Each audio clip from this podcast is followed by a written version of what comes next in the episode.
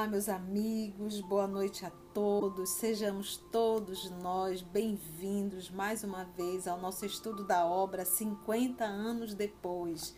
Hoje, exatamente 13 de fevereiro de 2021.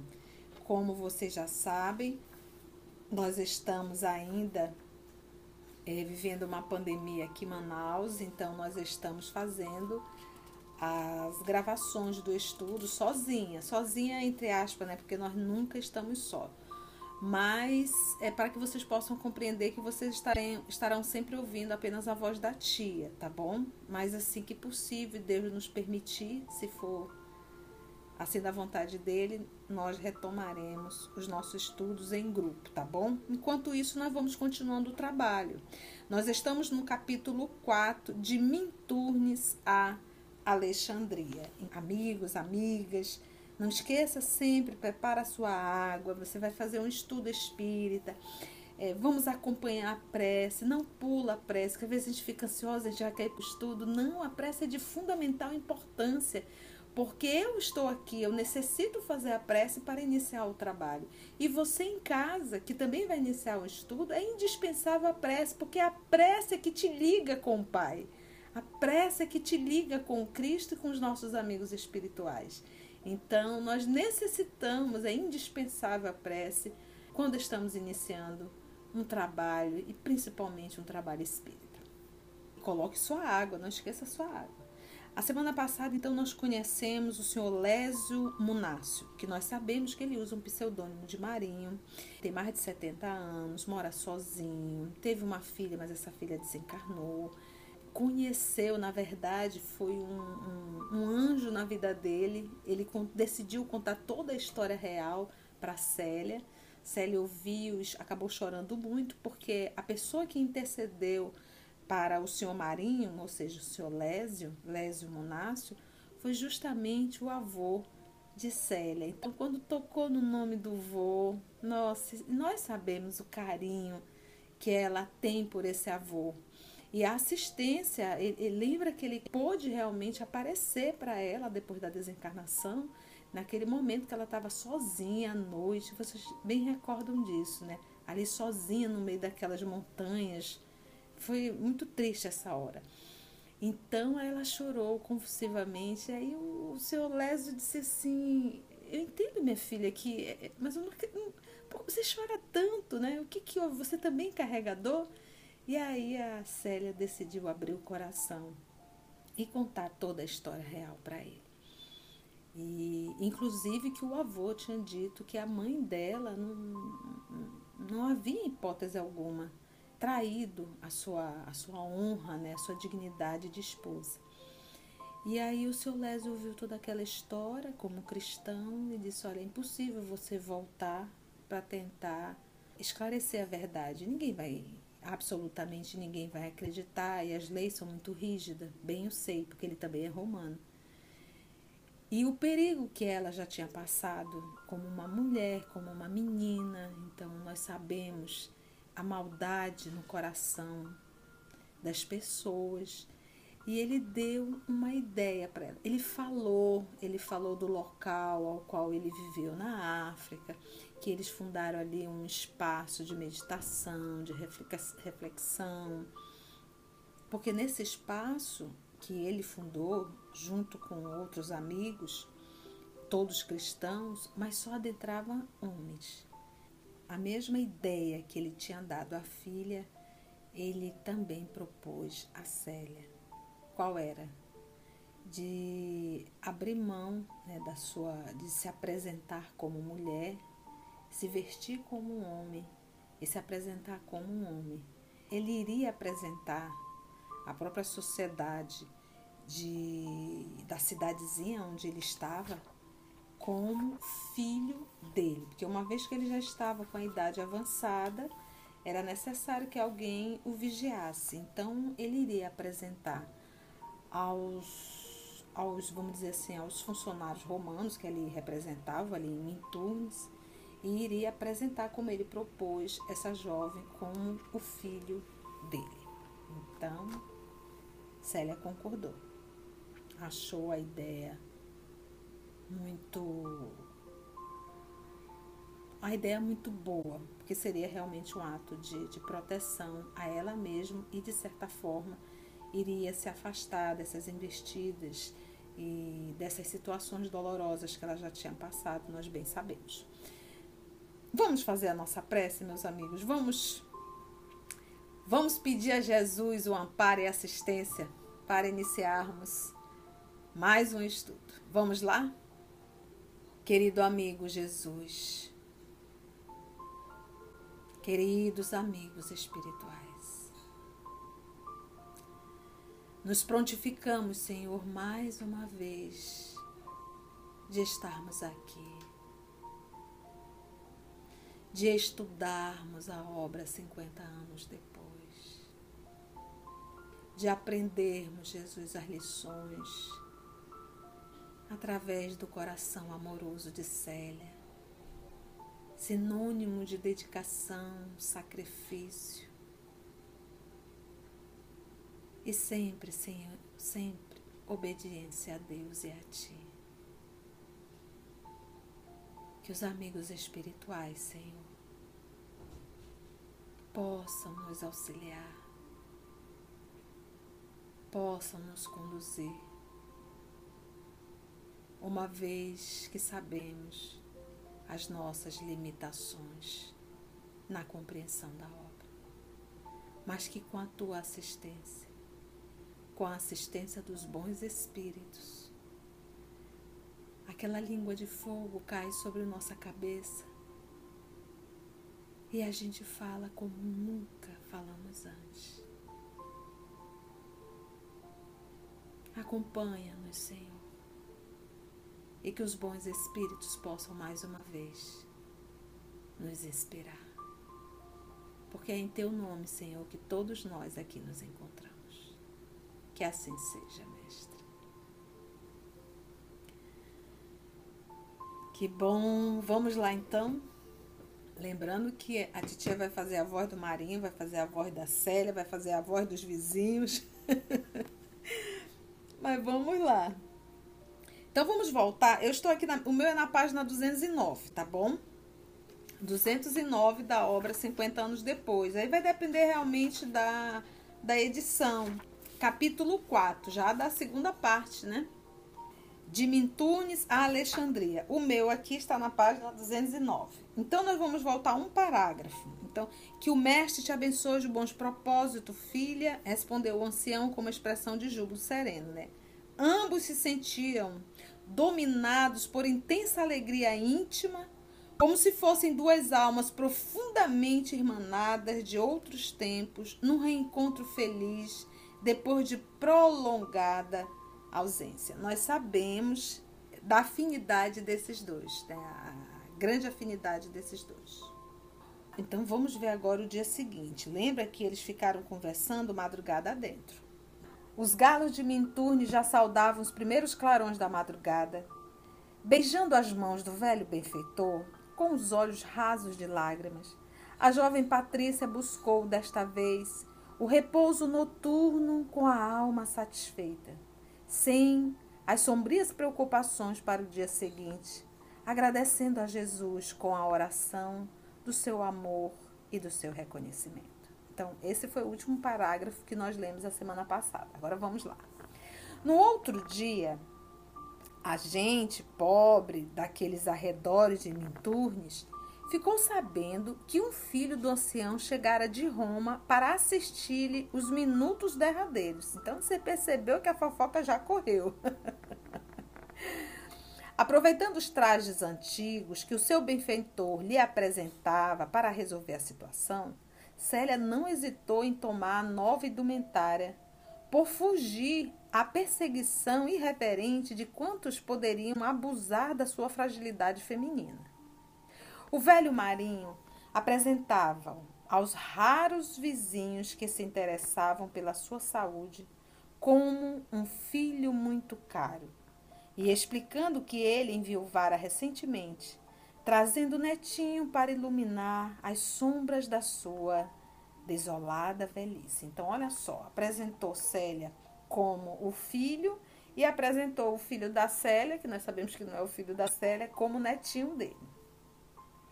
A filha dos patrícios, travestida agora pela força das circunstâncias num garboso rapaz, hum, sem barba.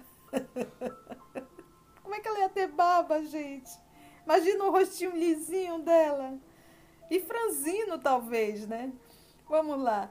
A filha dos patrícios, travestida agora pela força das circunstâncias num garboso rapaz sem barba, ocupava-se carinhosamente de todos os serviços domésticos, buscando servir ao ancião generoso com a mais desvelada solicitude. Um fato, porém, veio impressionar amargamente o coração sensível de Célia.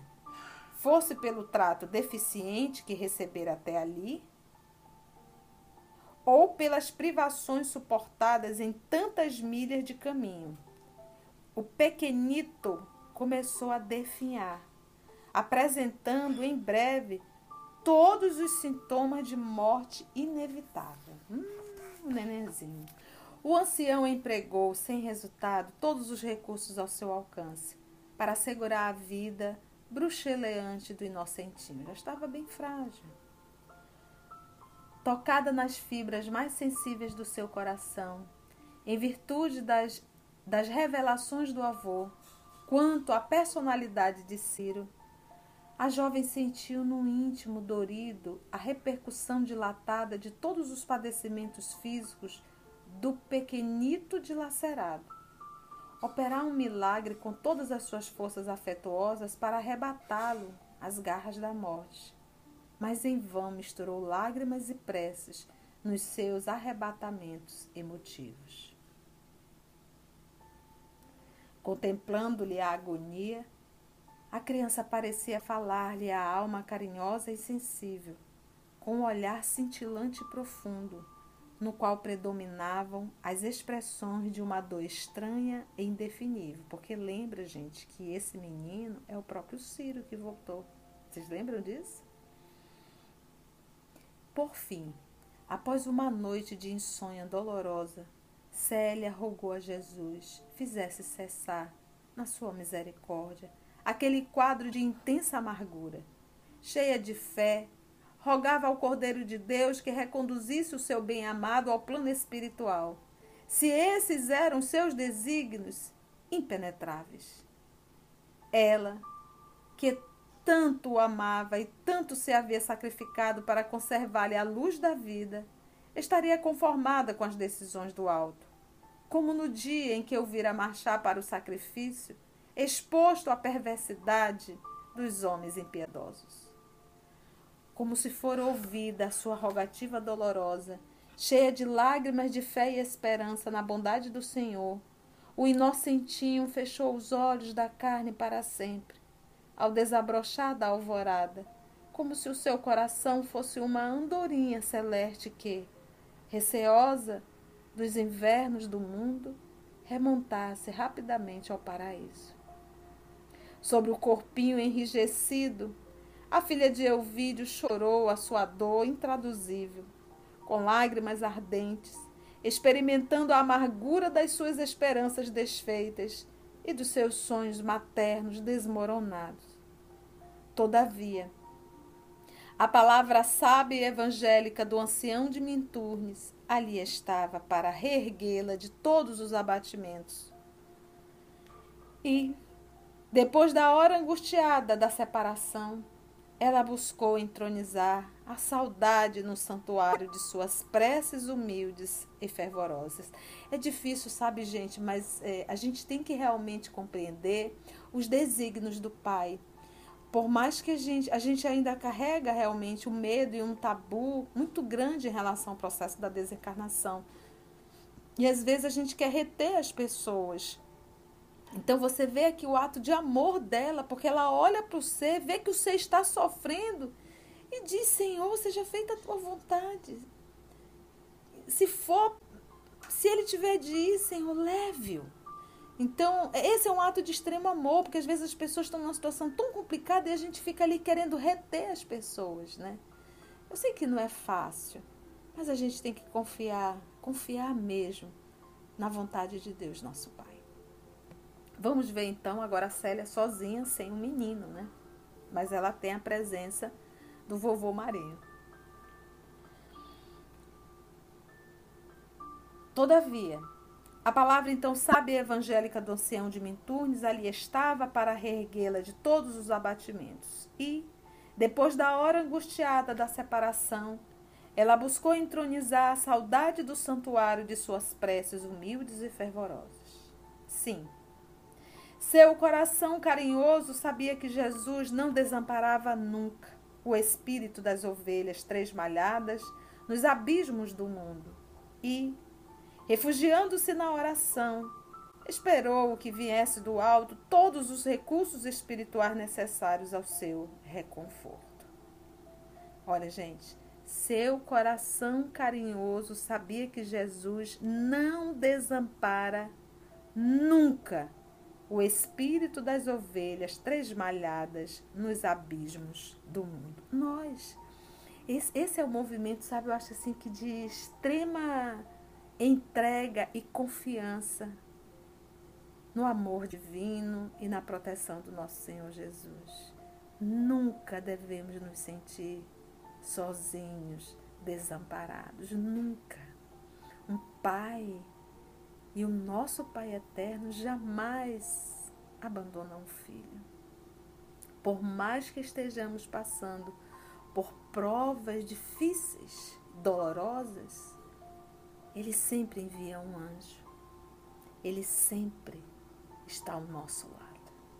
Se nós nos desesperamos, se nós reclamamos, aí sim a gente se afasta da assistência divina. Porque ele não se afasta, somos nós. Vamos lá. Ele diz sim. Seu coração carinhoso sabia que Jesus não desampara nunca o espírito das ovelhas tresmalhadas nos abismos do mundo, processo da reencarnação.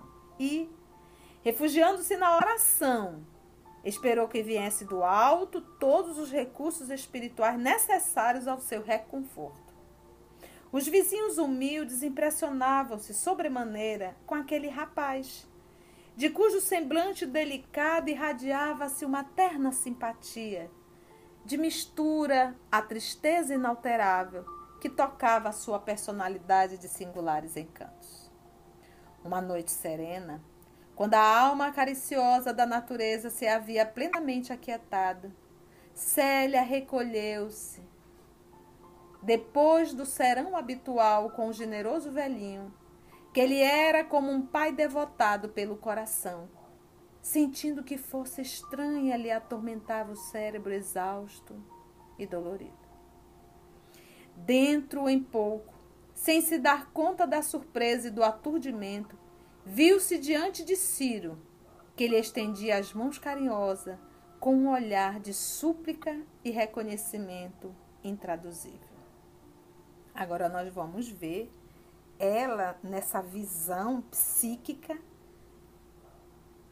esse diálogo, essa fala de exatamente de Ciro para com ela. Gente, que, que, isso é que é interessante. Você vai dizer assim, tia, ela era médio? Gente, é assim. A faculdade mediúnica, ela é uma predisposição orgânica, tá? Ela está erradicada no organismo, a faculdade mediúnica.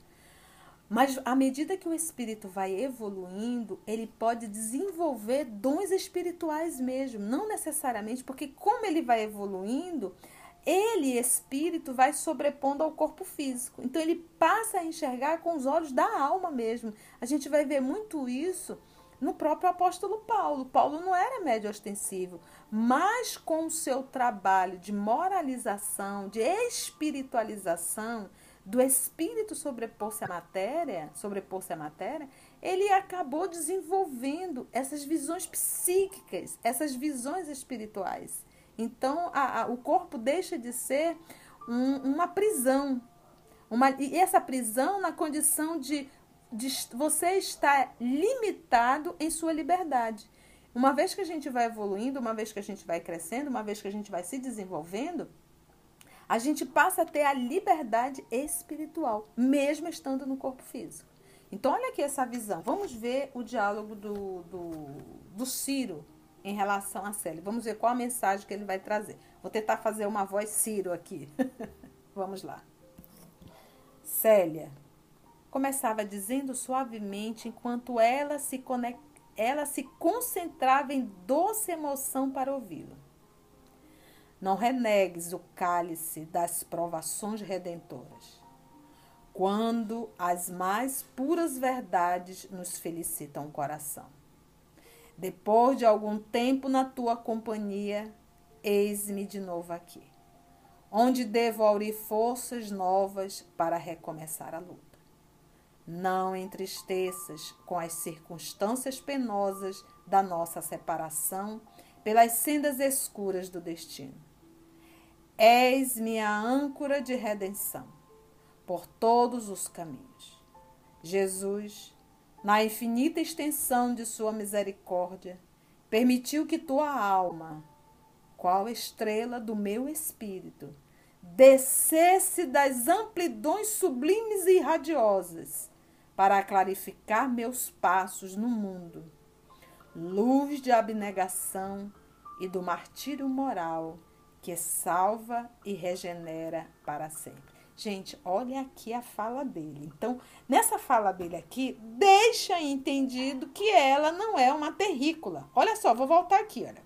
Jesus, na infinita extensão de sua. Primeiro ele diz: És minha âncora de redenção por todos os caminhos. Jesus, na infinita extensão de sua misericórdia, permitiu que a tua alma, qual estrela do meu espírito, descesse das amplidões sublimes e radiosas para clarificar meus passos no mundo. Então, dá a entender, gente, que ela não é uma terrícola.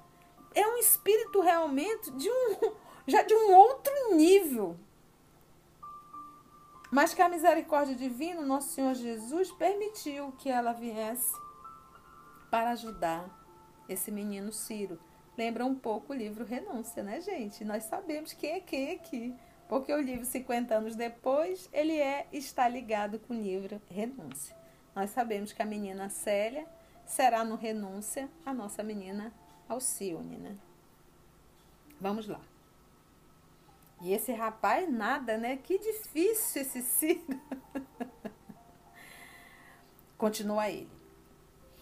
Se as mãos sábias e justas de Deus me fizeram regressar aos planos invisíveis, regozijemo-nos no Senhor, pois todos os sofrimentos são premissas de uma aventura excelsa e imortal.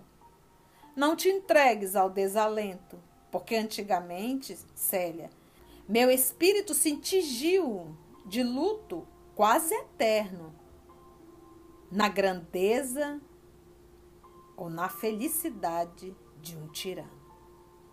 Enquanto brilhavas no alto como um astro de amor para o meu coração cruel, decretava eu a miséria e o assassínio, abusando da autoridade do poder, da cultura e da confiança alheias, não trepidei em destruir esperanças cariciosas, espalhando o crime, a ruína e a desolação em lares indefesos. Fui quase um réprobo, se não contasse com o teu espírito de renúncia e dedicação ilimitados.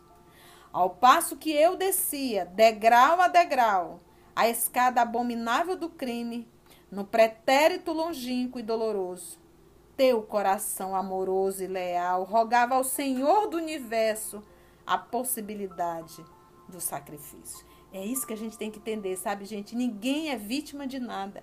Olha aqui, você dizer, puxa vida, mas por que, que essa criança sofreu tanto nessa condição de ser jogada ali na roda dos enjeitados?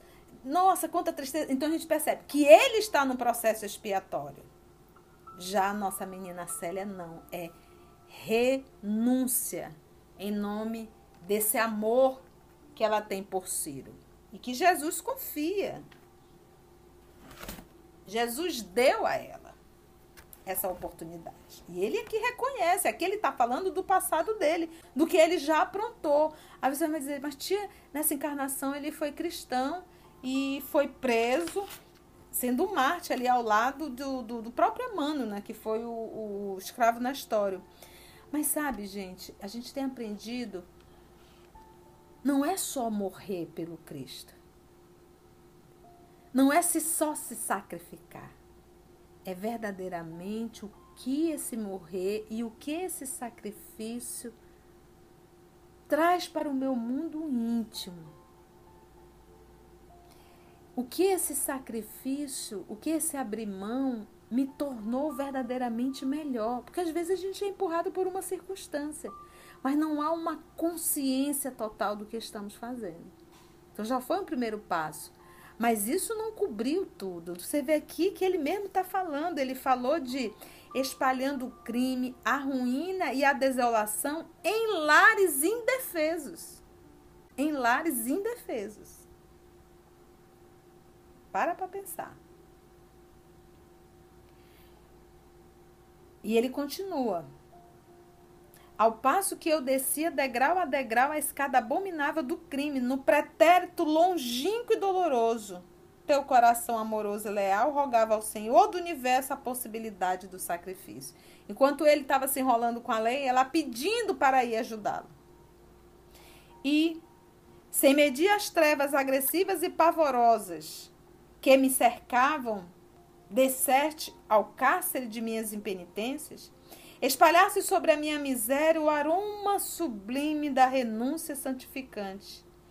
E eu acordei para os caminhos da regeneração e da piedade. Tomaste-me das mãos como se fizesse a uma criança desventurada, e ensinaste-me a erguê-la para o alto, implorando a proteção e misericórdia divinas.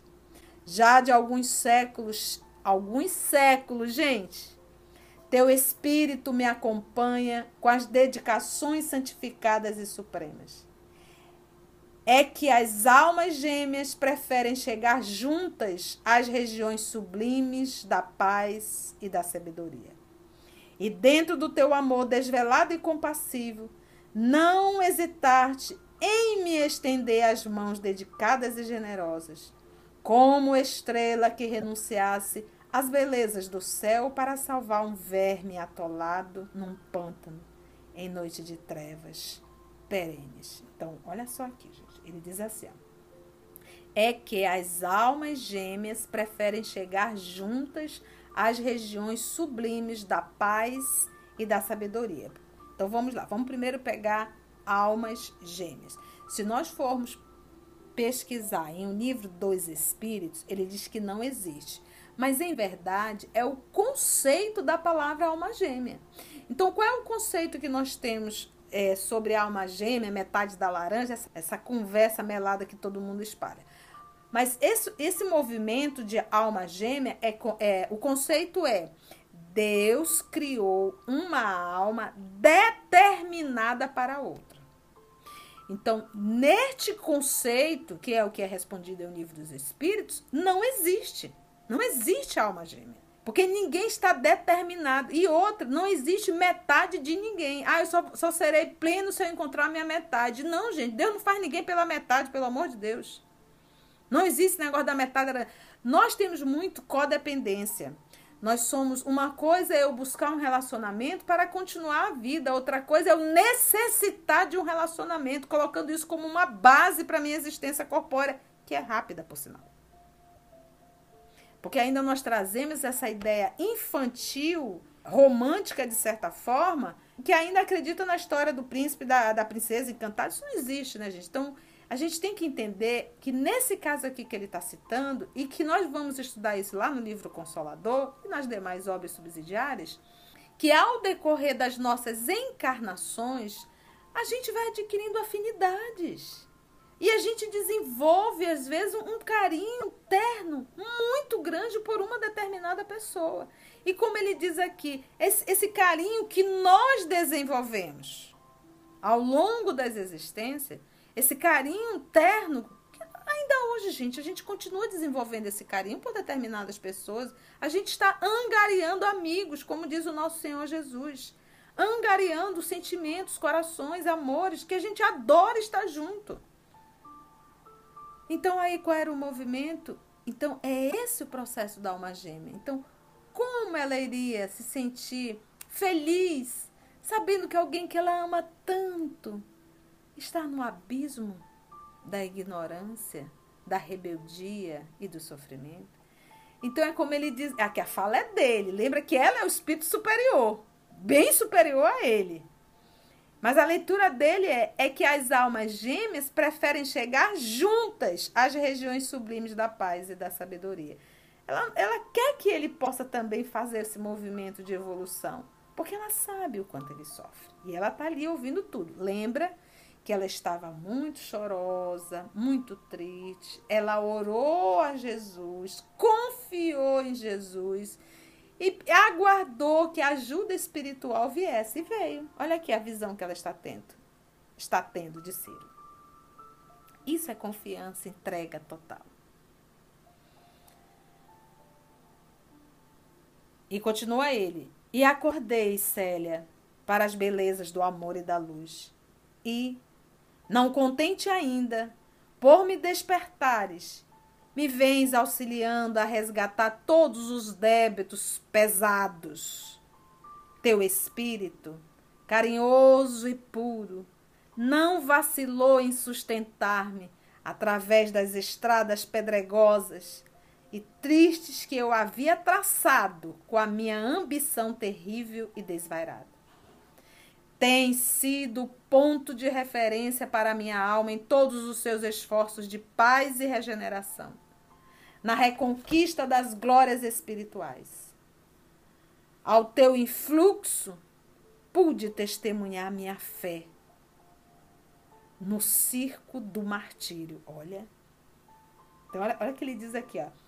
Ao teu influxo, que eu posso colocar inspiração, pude testemunhar minha fé no circo do martírio. Então, lembra que ainda há pouco eu falei? Não é só o sacrificar, mas o que está por detrás disso?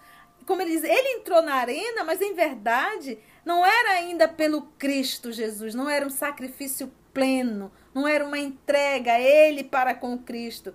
Ele estava ali, mas em verdade quem ele queria realmente ali? Ele estava ali. Quem era a força dele era quem? Célia. Era Célia. Ainda não era o Cristo. Olha que tá vendo que ainda há pouco nós comentamos, olha aqui. Ele, ele mesmo fala, olha. Ao teu influxo, ou seja, a tua inspiração, pude testemunhar minha fé. Então não foi pelo Cristo. Ele ainda não tem verdadeiramente o Deus interno. Ele ainda não consegue refletir Deus na sua essência. Ele ainda está em movimento, ele ainda está fazendo algo. Às vezes, gente, às vezes a gente se envolve em um trabalho voluntário por causa de alguém que a gente muito gosta. A gente quer estar perto da pessoa, mas não verdadeiramente que a gente esteja ali pelo trabalho. Então era mais ou menos isso. Ele foi ao testemunho, mas foi por quê? Por conta da própria Célia. Como se dissesse, vou fazer feio, não. Tá todo mundo indo, eu também vou. Eu não vou negar Jesus. Vocês estão vendo como sempre é avaliada a intenção? Continua ele. Então é que dizer, mas Conceição, poxa, ele foi, ele foi sacrificado, ele não é um espírito evoluído? Não, não é. Não é. É a mesma coisa, às vezes você vai para o centro espírita, faz trabalhos belíssimos, mas aquilo não faz parte de ti. Aquilo ali, às vezes, é só força das circunstâncias. Em verdade, você não vive aquilo ali. Às vezes, até um ato social, porque hoje, inclusive, dá até status. Então, Jesus conhece verdadeiramente o que vai no nosso mundo íntimo. Conceição, porque ele vai desmerecer? Não, não é que ele vai desmerecer, é porque o trabalho não foi realizado ainda.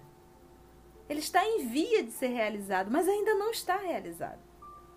A renovação íntima ainda não está dentro, está ainda a caminho. Fantástico, olha. Então ele diz: ao teu influxo, ou seja, inspiração, pude testemunhar minha fé no circo do martírio, selando pela primeira vez minha convicção em prol da frata. E ele diz: selando pela primeira vez minha convicção em prol da fraternidade e do amor universal. Porque se vocês voltarem para ler, você vai ver o quanto ele estava bem, bem chororô mesmo. Bem chororô no dia do sacrifício. Olha só, selando pela primeira vez minha convicção em prol da fraternidade e do amor universal, pela primeira vez. Por ti. Você está vendo que ele não fala Jesus? O motivo dele, o movimento dele é a Célia? cadê aqui? Você sabe que amando Cristo estaria amando a Deus. Então, cadê aqui o amar a Deus sobre todas as coisas? Você, mas tia, isso não é meio estranho? Poxa vida, uma codependência e dependência emocional. Então, eu não tenho que fazer por A, por B ou por C. Eu gosto muito da frase da Madre Teresa quando ela diz: "Não é entre você e o outro, é entre você e Deus". Então, aqui na fala dele, que é muito bonitinha, tá bem redondinha, muito carinhosa, mas ele sempre mostra que tudo que ele fez foi pela Célia. E ele, na verdade, ele ainda não se atentou, não acordou para o bem em si próprio. Que é aqui, gente, entra muito bem a parábola das dez virgens. Como é que você quer ir para o noivado, né? Como é que você quer ir para a festa? Se você leva a lâmpada, vamos dizer assim, né? Mas você não leva o combustível, não leva o azeite. Como pode isso? Então é mais ou menos, ele tem a lâmpada, mas não tem azeite. E qual que é o azeite? É justamente a sua a sua o seu templo interno, a sua renovação, a sua espiritualidade, ele não tem. Tudo que ele faz é pensando em quem? Na Célia. Olha só, gente, selando pela primeira vez minha convicção em prol da fraternidade do amor universal. Por ti desterro de mim o egoísmo e o orgulho. Tá vendo? Por ti, ele diz. Sustentando todas as batalhas íntimas na certeza da vitória. Vocês estão entendendo agora? Por ti. Voltando ao mundo, fui novamente arrebatado dos teus braços materiais em obediência às provas ríspidas que ainda terei que sustentar por largo tempo.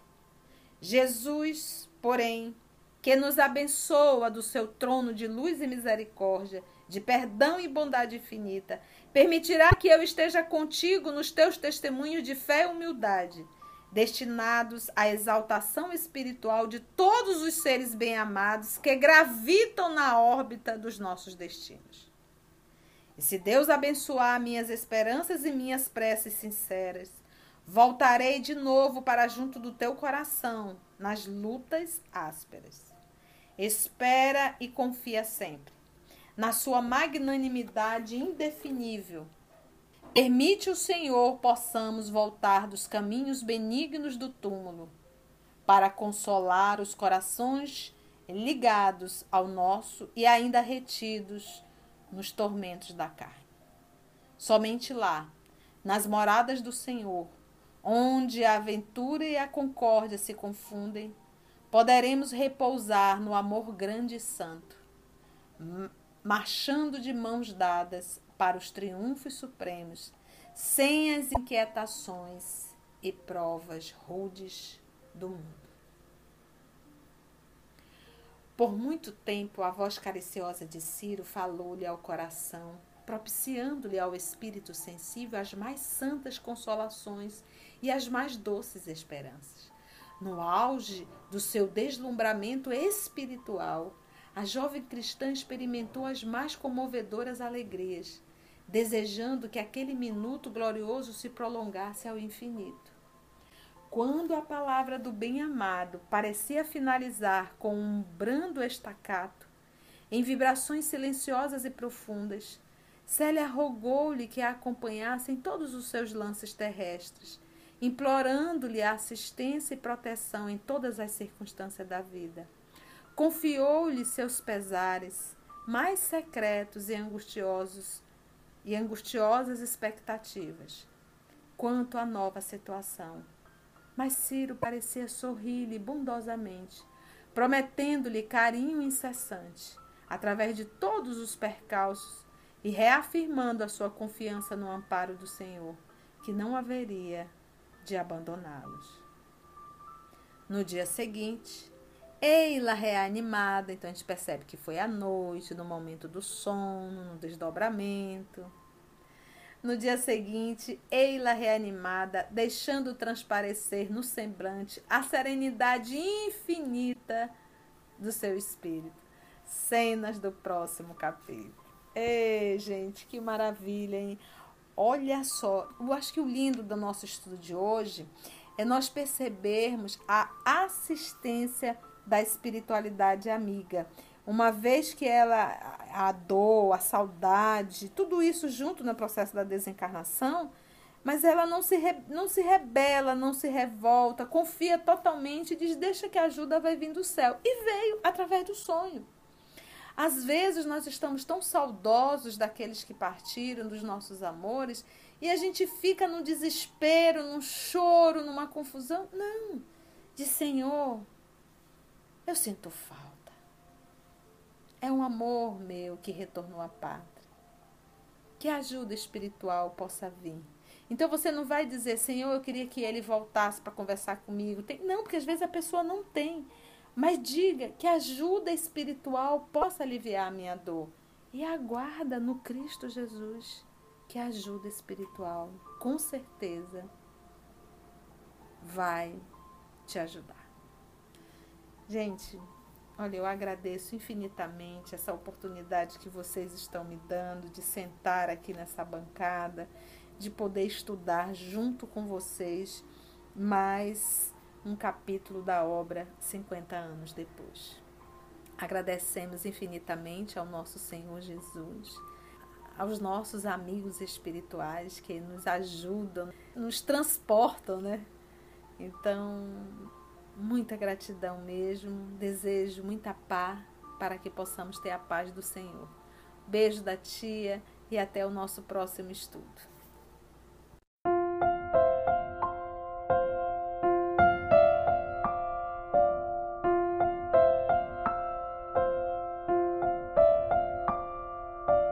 O trabalho do Cristo ele é sempre coletivo, ele não é individual, não está centralizado sobre a cabeça de um. Somos o EOS, esse grupo que Jesus foi construindo ao longo dos anos.